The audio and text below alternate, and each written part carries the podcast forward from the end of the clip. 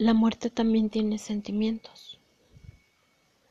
Clarita, como de cariño le decía su madre, era una niña de siete años.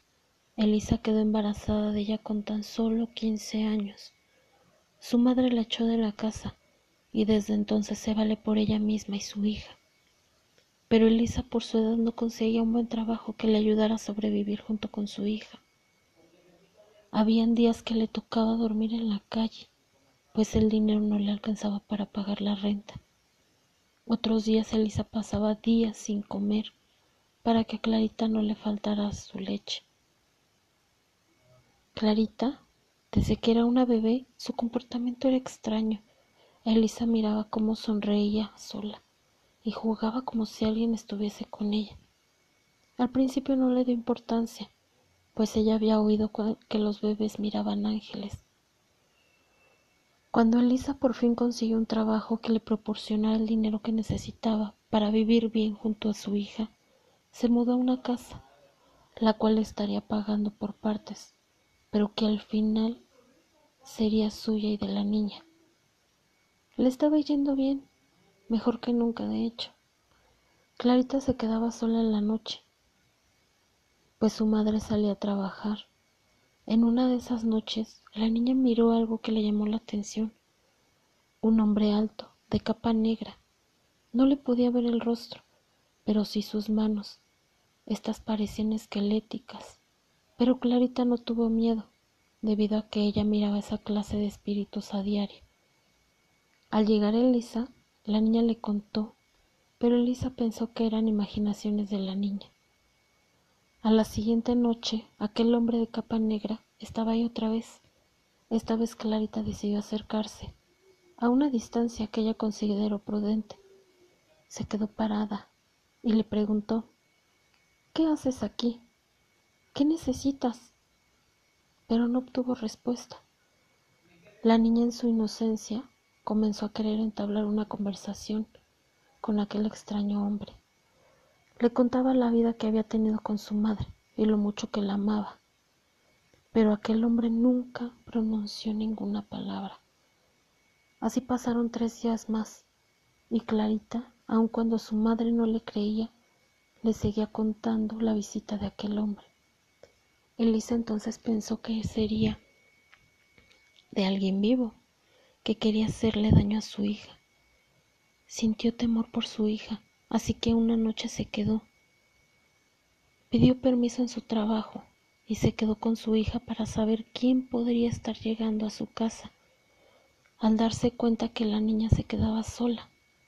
Al caer la noche, Elisa salió de la casa, como si en realidad iba a su trabajo, pero se quedó en una esquina del patio, escondida esperando a aquel hombre del que su hija le hablaba. Pasó una hora y nada ocurría. En eso miró a Clarita por la ventana. Estaba sentada en uno de los sillones y parecía hablar con alguien. Elisa entonces se acercó a la ventana con mucha cautela para ver con quién platicaba su hija.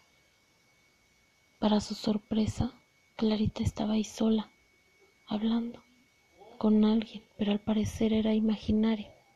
Entonces Elisa pensó cómo su hija desde muy pequeña le decía que ella veía espíritus no vivientes. Este era otro más producto de su imaginación. Elisa siempre fue escéptica, así que siempre pensó que su hija tenía una gran imaginación.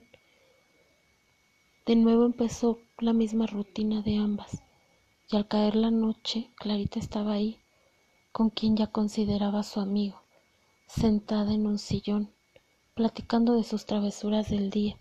Sin embargo, aquel hombre nunca había pronunciado ninguna sola palabra.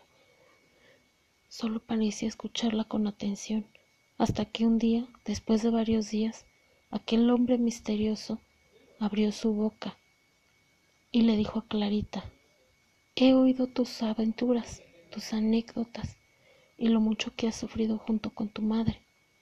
Déjame decirte quién soy yo. Yo soy el que viene por las almas de quienes mueren en ese trabajo. Ese es mi trabajo. A lo que Clarita dijo. Entonces tú eres la muerte. Pero, aquí nadie ha muerto. A lo que la muerte le respondió, Clarita, tu madre fue golpeada hasta morir por un hombre a quien le ofrecía sus servicios. Ella era la razón por la que venía a este lugar. Clarita entonces empezó a llorar y le suplicaba a la muerte que no se llevara a su madre, ya que ella no tenía con quién más estar. La muerte entonces se estremeció al ver a la niña en su angustia y desesperación, al saber que su madre se había marchado. Clarita le gritaba que no, por favor, que se la devolviera, que ella amaba mucho a su madre. Tomó lo más valioso que tenía, su único juguete, que era su osito Jeff. Que se llevara su osito Jeff y le dejara a su madre. La muerte al ver la inocencia de la niña no podía evitar derramar una lágrima. Pero Clarita, al ver que no convencía a la muerte, entonces le ofreció su vida. Le dijo que ella también se la llevara. He disfrutado tu compañía todos estos días y eres una niña buena. Desde ahora ya no estarás sola, le dijo la muerte, entre lágrimas a la niña. Elisa y Clarita sufrieron mucho, pero al final la muerte se apiadó de la niña y no la dejó sola. Elisa trabajaba de prostituta. Solo así ella vio una salida de sus problemas, pero ese trabajo la condujo a la muerte. La muerte se llevó a Clarita, se la llevó con ella, y desde entonces Cuentan que la muerte se deleita de las conversaciones y travesuras de Clarita. Ya nunca más la muerte estuvo sola.